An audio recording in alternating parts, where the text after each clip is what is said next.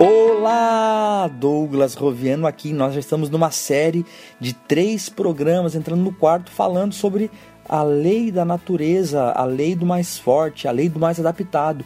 Estamos estudando sabotadores. que são esses sabotadores?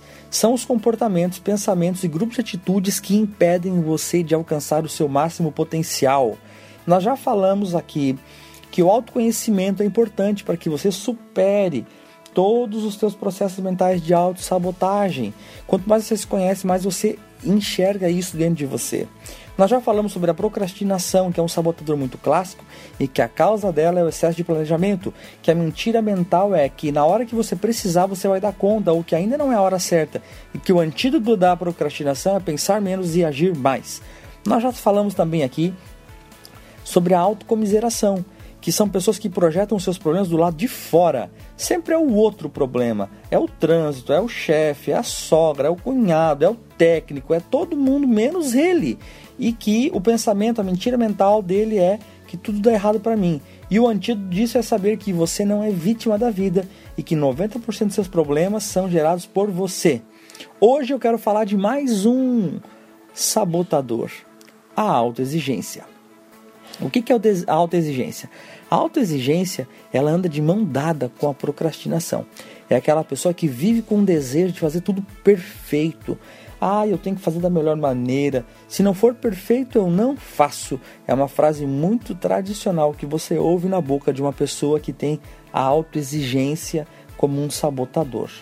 Qual é a mentira que está na mente dessa pessoa que tem esse sabotador da autoexigência cravado na mente dela?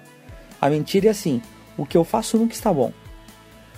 Se você já se pegou falando assim, bah, não, mas isso aqui não ficou bom, aquilo não, aquilo não ficou bom, aquilo outro não ficou legal, você possivelmente tem esse sabotador da autocomiseração, desculpa, da autoexigência.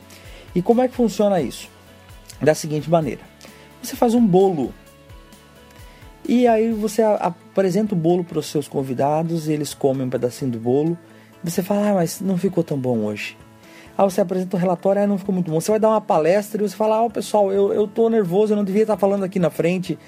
Em diversos lugares onde você vai falar sobre você ou sobre algo, antes de alguém poder pensar alguma coisa, você já vai lá e se detona. Qual que é o antídoto disso? Saiba que feito é melhor do que perfeito. Seja exigente, mas não seja exigente demais. Parta para ação. É, saiba que o, o, a sua dúvida é melhor que a certeza de muita gente. Meu conselho para você é: crie um roteiro, bote um prazo e faça.